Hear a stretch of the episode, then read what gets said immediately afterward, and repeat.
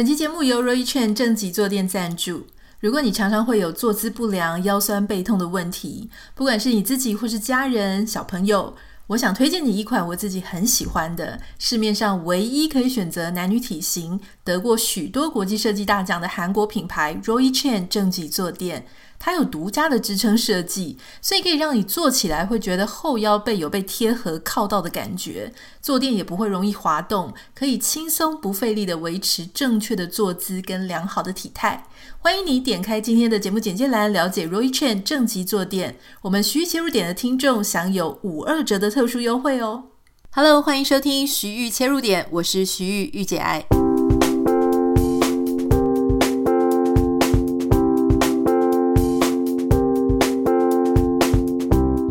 欢迎收听今天的节目。今天要跟大家分享一个，我想大家都会很有兴趣的事情哦，就是台北的调通文化。那大家知道调通就是在呃很多哈，就特别是在之前呢，有很多很多的日式酒店。为什么我们要突然聊这个事情呢？因为老实说，对我这种南部上来的女生哈，我对这个调通文化并不是很熟。当然，你说他的这个名闻遐迩啊，是不是很多人都知道说？说哇，那边有很多的酒店，不管是台式酒店、日式酒店。可是因为你知道，我们就是那种乖乖的念书上来，然后做所做的打工就是一般的家教，没有什么真正的生活历练，我就说对这些地方有一些了解。也许或多或少会听到有一些朋友啊、男生同事啊，哈，也许会去泡这个地方。可是没有什么人要跟我们分享太多的细节。我记得哈，就是说我自己曾经在复兴北路跟南京东路交叉口那个地方有一间广告公司，那是我大学毕业的时候第一个呃找到的工作。但那个广告公司呢，它是在一栋大楼里面，我忘记我们在几楼了哈。总之有一天。呃，我们要下班的时候，那我记得我那个时候下班差不多都晚上，呃，那天可能待到八九点吧。在往下的这个电梯的时候呢，突然中间啊，可能在九楼还是几楼，突然停了，然后门开了。那个时候你知道我是在广告公司上班嘛，所以我穿的就是那种很一般的 OL 的衣服，衬衫、窄裙，然后拿了一个公事包。结果那个门一打开，我真的傻眼呢！一打开，金碧辉煌，就是你一看到的地方就是亮晃晃，都是很亮很亮的灯。然后呢，就是你会感觉上都是那种金色的，然后有一排的穿得很漂亮的女生，好，也有几个男生，然后站成一排。所以那个电梯打开的时候，我吓了一跳，想这是什么场面？然后后来我我就赶快把这个。电梯关起来哈，我想说这这这到底是是什么样的一个地方？怎么会电梯一打开，然后就两排人？这个我通常会看到这种两排人在这边呃等着要接客，通常就是百呃这个百货公司早上开门的时候嘛。所以当时对我来说，我是非常的震惊，想说，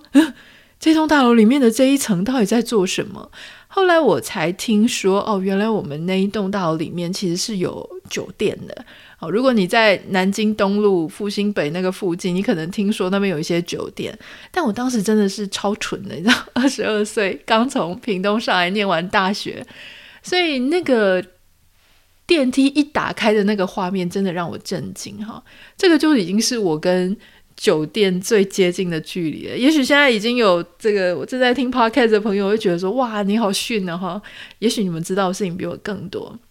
那如果你也很好奇，就是说所谓的酒店文化的话呢，我要非常非常推荐你看这本书。这本书是我无意间在读墨上面划来划去的时候浏览到的。当然，我也听过他的作者有上邓惠文医师的一个节目嘛，哈。我在他的节目当中，有听到作者席耶娜他在上面分享了关于酒店的文化。那所以我在读墨看到这本书的时候呢，诶，我就试读一下。你知道十之八九的书啊，试读我都会就把它放在购物车里面，没有结账。可这本真的超级好看。这本书的书名呢叫做《华灯初上，人生永远不怕夜黑》，副标题是“条通女王席耶娜的真情人生”啊。那其实我以前就有一点好奇，想说酒店的文化到底是什么？那我也没什么机会说去见识一下，我去看一下。可是这本书呢，真的是写得非常好。这个席耶娜她本身就是条通的妈妈桑，那她一开始出道的时候就已经在呃日式酒店了。那日式酒店跟台式酒店是很不一样的嘛？她说在那个年代，她还有搭到日式酒店非常纯的末班车。那日式酒店呢，就是嗯，我照他的书里面讲，日式酒店它其实是做公台的，也就是说，不是把一个小姐或者把几个小姐固定的框住，而是这个小姐她可以在不同的席位上面去流动嘛，哈。那所以跟台式酒店不太一样，台式酒店比较像选妃这样，会把小姐这样子哦，直接把你包几个小时，把你框下来。那日式酒店呢，它呃，当时他说，在他那个年代的时候，刚进去的时候，因为那个地方有很多的日本课，日本课大部分就是当然就是讲日文，然后要会英文，所以在日式酒店里面的小姐，他们要求的语言能力就比较高，你要会讲日文，会讲英文，这样你才可以服务客人，才可以呃跟他们互动啊，听他们聊天啊，谈心啊等等的哈。那日式酒店不止如此，在他说在那个年代的时候呢，还要学很多什么插花啦、茶道啦。那学插花茶道呢，是可以让你有一些啊、可能是气质吧，还是说有一些才艺之类的。那也要学瑜伽，因为你学瑜伽的话，你的体态就会比较好。所以在那边简直是有一点像他说有点类艺伎的养成啦，好，就就是蛮严格的。可是这个店家他会栽培你去做这些事。可是他说现在已经没有了啊，可能因为网络社会、网络时代，哈，呃，大家有很多很多的资讯，所以现在日本客来台湾，他们也不一定就只会去日式酒店，他已经知道说哦，还有很多地方啊，不同的地方可以玩，可以去，那甚至是有很多的 bar，他们可以去喝一杯，就不一定要去上那个酒店了。所以他说那个时代。就是那是一个时代的一个文化啊，就在条通里面有一个文化，我觉得非常的有趣。他这本书里面讲了很多很多的细节。好，他说当时很有趣，我印象很深刻。他说一开始呢，他其实呃英文也不好，日文呢也还好，因为他交过一个日本男朋友。那在当他英文不是很好的时候，他有一次遇到一个就只会讲英文的客人。他说虽然他。语言不是很通，可是他懂人性，所以当他遇到客人啊，就一直一直要跟他分享心情啊，抱怨一些生活啊，讲一些难题啊，希望他可以听得懂的时候，他说他就会啊、很认真的倾听。好，他说倾听的程度，连当时他所在的一个地方是他们在外面，一个酒保就在旁边说：“哇，你英文好好哦，就是你听得懂这个人的英文讲什么。”他就跟旁边的酒保说：“没有，其实我完全听不懂，我只会几句话。”然后就说：“Really? Oh no！” 哦，或者什么之类的。然后他就只要会这几句，他就顺势的插入，顺势的带入。他说：“很多人其实上酒店带小姐出去聊天或者什么的，他只是想要有一个人能够听他说说话，希望可以被了解。他说很多人是很寂寞的。”所以，在我看这部，在看这本书的时候呢，我就发现哇，有很多，嗯，你可能可以想象，或是你难以想象的事情呢，它确实在社会当中的某一个地方发生哈。今天我想要跟大家分享哦，就说它里面有一有一个章节，有一篇叫做呃妈妈桑的京剧。很有趣的事情是，这个作者席耶娜，她是呃，就是我们如果你有看 Netflix 林心如演的那一部，就是《华灯初上》的话呢。他们有请这个作者席耶娜作为那部戏的顾问哦，因为编剧在想一个场景的时候啊，或者在想一个酒店文化的时候，他一定还是要问一些专业的人士啊，比方说姿势啊怎么样对不对呀？好，这个摆设啊，这个呃布置啊，或是说他们里面人的讲话的方式是不是正确？那席耶娜她有提到说，这当中有非常多的细节啊，因为比方说，她有提到一个，我也是印象深刻哦，就说有很多的日本客啊，在这个日式酒店里面，他们会很强调，就是说你要把冒汗的这个玻璃杯要把它擦干。什么叫冒汗的玻璃杯呢？就是你如果喝 whisky 呃里面有加冰、加水或什么的，那久了不是它这个水蒸气它就会凝结在外面，所以你整个杯子会湿湿的。所以他说，像这个其中一个细节呢，就是你坐在旁边的小姐，你要非常的仔细在看啊，就说第一个烟灰缸里面不能有超过两支烟，还有就说，你当你这个客人的。呃，玻璃杯冒汗的时候，你要小心的用专属的毛巾去帮它擦干。那你在擦干的时候呢，又不能擦太靠近那个杯口，因为杯口是靠近嘴唇的地方嘛，哈。有些人会介意，因为你用这个毛巾去擦到他嘴巴靠的地方，有些人会觉得很恶心。所以怎么样能够把它擦干，可是又不要擦到他杯口的地方，这是个学问哦。那还有就是说吃东西啊、喝酒啊，有各种各种小小的细节。其中有一篇就刚刚跟大家讲了，这一篇叫做《妈妈桑的京剧》。他说呢，他在这个日式酒店工作的时候，他遇到一个妈妈桑。这个妈妈桑呢，其实讲话超级粗鲁的，他都会用这个性器官来取代性别，就说你是女生，那他就是。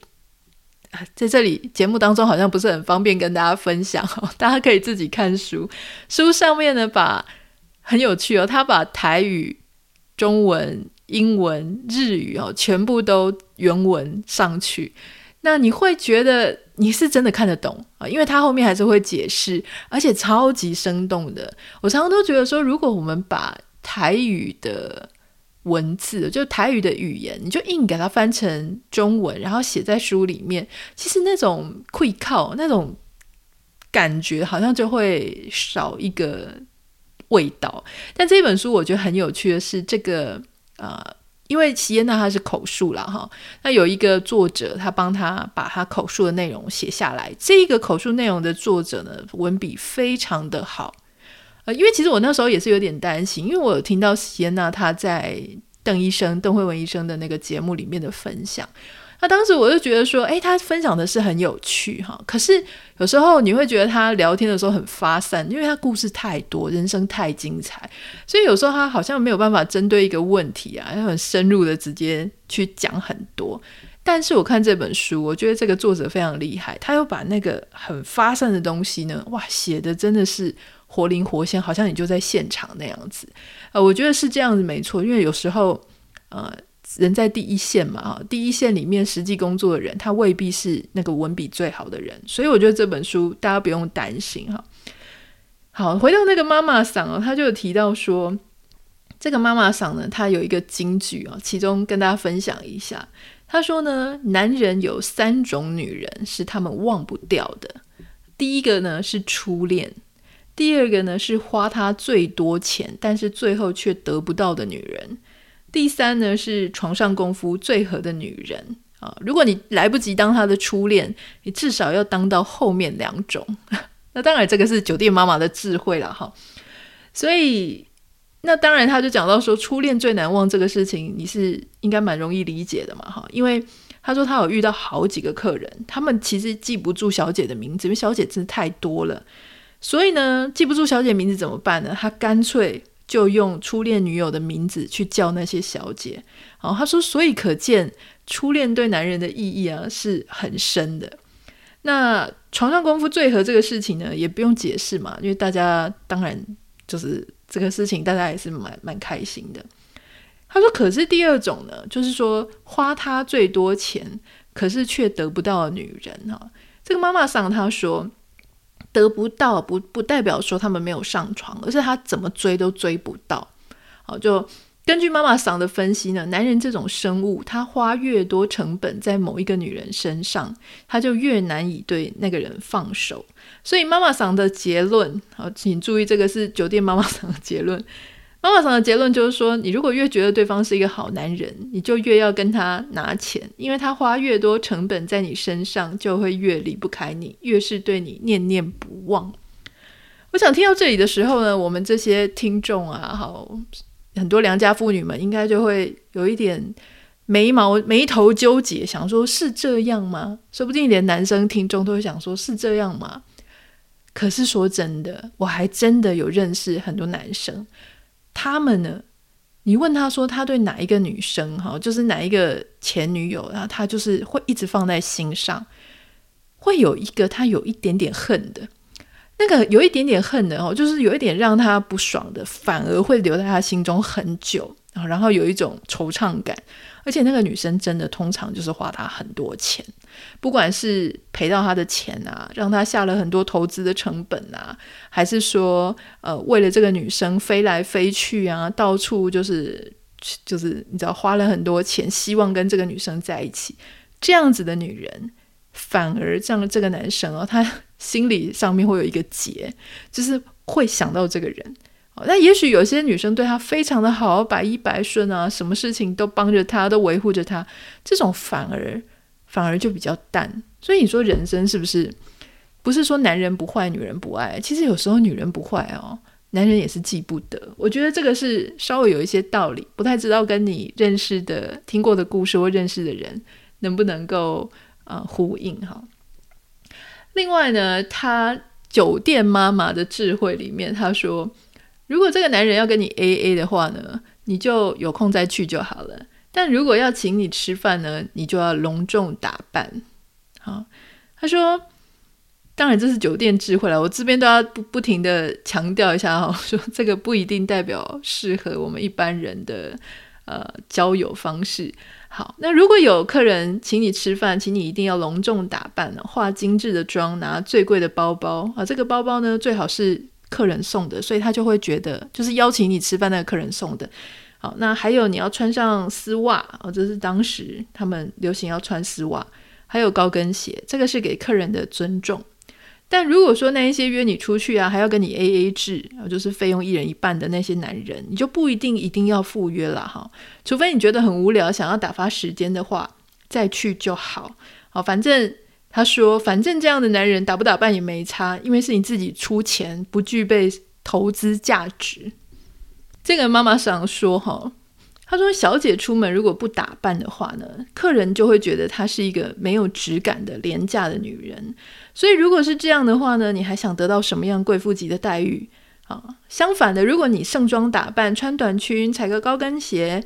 大部分的人都不敢在这样的状况下带你去吃士林夜市了。”哈。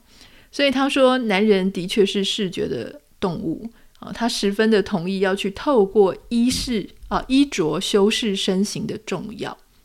不过他也提到，他说其实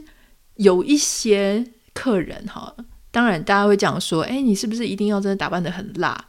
他说有一些客人他其实反而比较中意那种看起来就像大学生的小姐，我觉得这样比较清纯，没有什么风尘味。他说：“事实上呢，他们酒店里面业绩很高、非常前面的小姐，都不是一般人想象那种长得很妩媚啊、很很艳丽的那种女生，而是比较像类似徐若瑄啊、侯佩岑那种看起来楚楚可怜、人畜无伤的类型。”哈，他说他以前就认识一个在台式酒店上班的小姐，那小姐业绩非常好，她就是走这种清新脱俗的路线。这个小姐呢，她跟客人第一次出去约会，都是穿牛仔裤、帆布包，好，那包包里面还放书哦，一副那种刚下课的学生妹的样子。那男生看到这女生是学生妹啊，然后又下海这么辛苦的工作，他们就会很怜惜这样的女生，啊觉得说这种这个妹妹哦，好上进，好纯真哦。所以很多客人甚至会想要带这种妹妹去名牌店见一见世面，希望这个妹妹呢，她也能够拥有一个值钱的好东西。那他说这个妹妹非常的聪明哦，她跟不同的客人要的包包或是手表，通通都是同一款。等她把这些包包手表拿到手之后，她就会立刻把这个新的转手卖掉，她只留一件跟客人约会的时候用。好，让客人都觉得说，哇，他好珍惜自己送给他的礼物，哎，所以这是真的蛮聪明的哈。因为刚刚有提到说，如果你跟客人出去吃饭啊，或者是去一些交际的时候，最好是带着他曾经送给你的东西嘛，那客人就会觉得哇，你好把他放在心上。但你又不可能只跟一个客人，然后如果说你是在这个行业里面，你会希望客人越多越好，所以，嗯，他就跟所有的客人都要一样的东西，我觉得这一点。哦，真是蛮有策略的。不过妈妈桑也说，像这种高颜值村姑的路线哦，只适合少数小姐啦。她说她在这个行业哈、哦，这个爬滚连滚带爬一段时间之后，她发现一个道理。她说：“每一个人都有自己的定位，哈，一味的去模仿他人，说不定画虎不成反类犬。根据自己的特质跟优势，找到自己的定位才是王道。”那在这个妈妈桑的金句里面，还有一句我也是大开眼界哦。他说：“像因为在酒店里面有很多小姐，她可能会去当小三。”哦，就是他们的客人里面可能比较有钱的啊，或是比较跟小姐比较聊得来的，他们可能就会提出说，希望能够包养小姐哈，变成一个小三。他说，但是如果你是很有很专业的酒店小姐的话，你要知道一件事情，就是当小三是要有职业道德的，要尊敬姐姐，因为你只需要负责美丽，而她还需要应付公婆跟带孩子。哇，我觉得这一句真的是好血淋淋哦。那他就有提到说说，嗯，他自己也曾经当过人家的小三了哈。那他说当时呢，他还会帮着这个他那时候的那个男朋友去买礼物给大老婆等等的。所以我觉得他这个席耶娜他这这一本书里面呢，他不只是把酒店的文化啊，包含日式酒店、台式酒店。什么制服店啊、便服店等等，他去厘清，让你知道说这些你常常听到的名词到底怎么回事。他还把整个条通的文化哈，然后他的人与人之间的互动啊，小姐在里面的心情到底是怎么样，一五一十的都表达出来。我印象很深刻，他提到为什么我觉得这个越看越有趣。是因为他提到当时哈，虽然说他自己的家庭乱七八糟嘛哈，因为妈妈很辛苦要带很多孩子，那爸爸因为赌很爱赌博的关系，所以把家里就是搞得乱七八糟。妈妈跟爸爸后来离婚，那在一个亲子争夺战之后呢，他们全部都被爸爸带走了。那在这样的过程当中，因为爸爸还是继续的赌，所以他们的金钱上是有问题的。他在很年轻的时候就一直不断的出去打工。他说他因为很会表演，也很活泼，一度呢他是想要念华冈艺校，可是华冈艺校因为学费很贵，而且要住校，他整个费用加起来非常的高，所以他那时候就只好只有唯一的选择，就是那一个学校能够让他打工。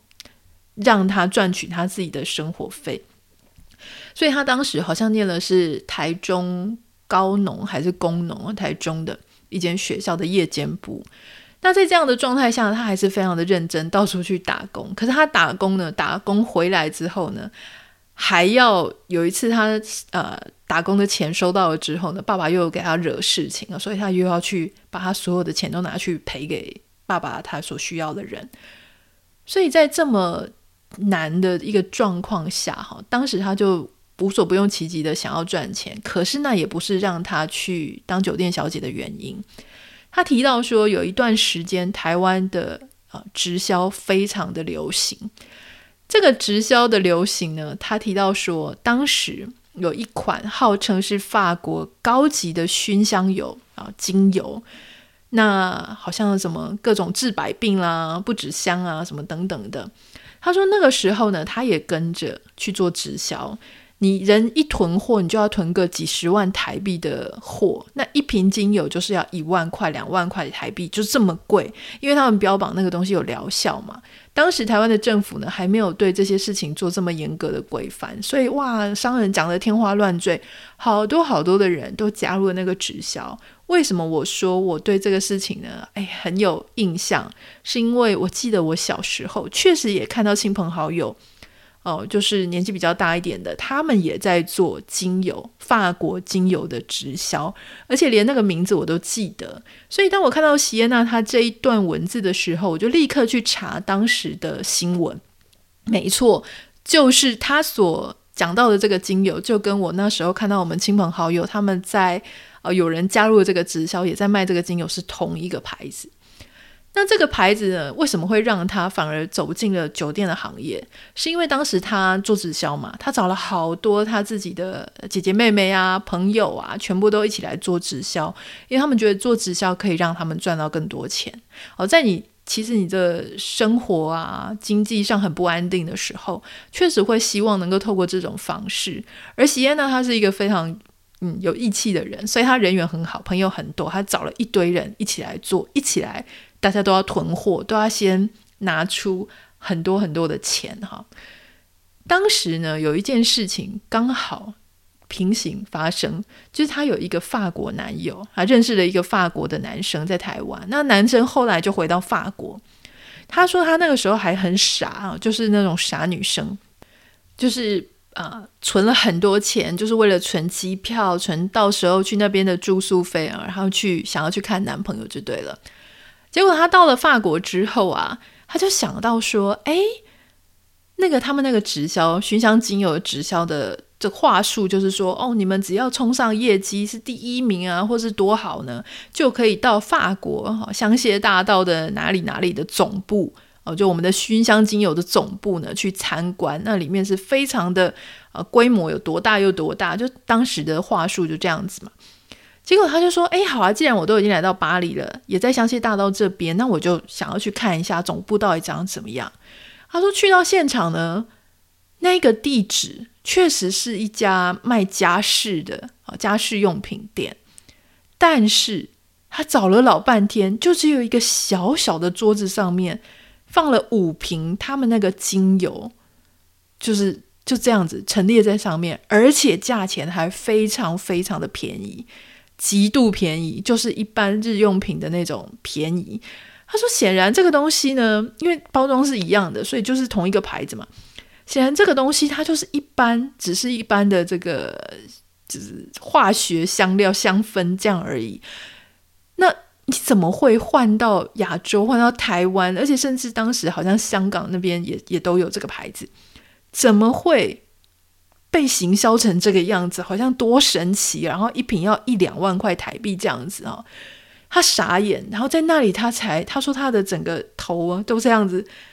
头晕目眩，想说怎么会被骗成这样？因为他砸了非常非常多的钱在这个上面。他说他立刻脑中就浮现说，有一个人也是跟他买产品，因为那个人的爸爸妈妈得重病，然后这个直销公司就说：“哇，你那个重病就是要来闻这个味道。”所以当时那个人他真的经济非常的拮据，可是他还是凑了两万块买精油，就是为了要让爸爸妈妈身体健康。他说他那个时候看到这个，觉得自己超优秀的哈，非常非常的自责，所以他决定，他就决定去跟啊，不知道是高利贷还是哪里，我忘记了，去借一大笔钱，然后他一个一个把他找来的人做恳谈。就是请大家离开这个直销，就是不要再做了。要告诉大家这是一个骗局。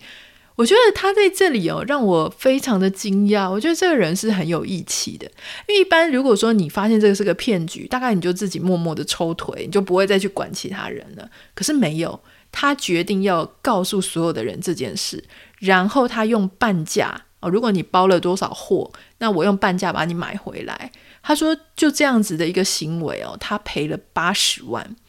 那个八十万啊，他说他当年才二十二岁而已，一个二十二岁女生，她背了八十万。好，在那个年代，八十万应该比现在更大很多。他真的不知道该怎么办，所以他就开始全职的、很认真的进入了这个酒店的行业。然后呢，他那时候我记得他好像也有在酒店啊，但是可能不是完完全全的把头洗进去，可能是这个样子。”那因为他的提到他这个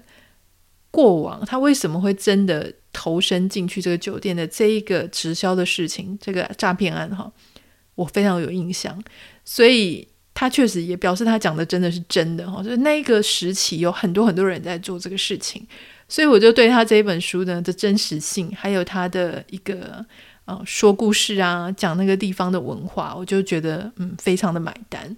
所以今天就是在跟你分享哦，如果你也很好奇，想要多了解一些，也许你平常没有涉猎的一些人的生活文化，这本书，呃，我只能讲故事极为精彩，然后文笔非常好。那个帮他写的李翠清，啊、呃。他的这个文笔非常非常好哈，他是李翠清，他是一个记者嘛哈，目前是一个自由的文字工作者。那席安娜就是这本书的作者，他现在仍然也是一个日式酒吧的妈妈桑了哈，那也是台北市娱乐公关经济职业工会的理事，那也当过很多这个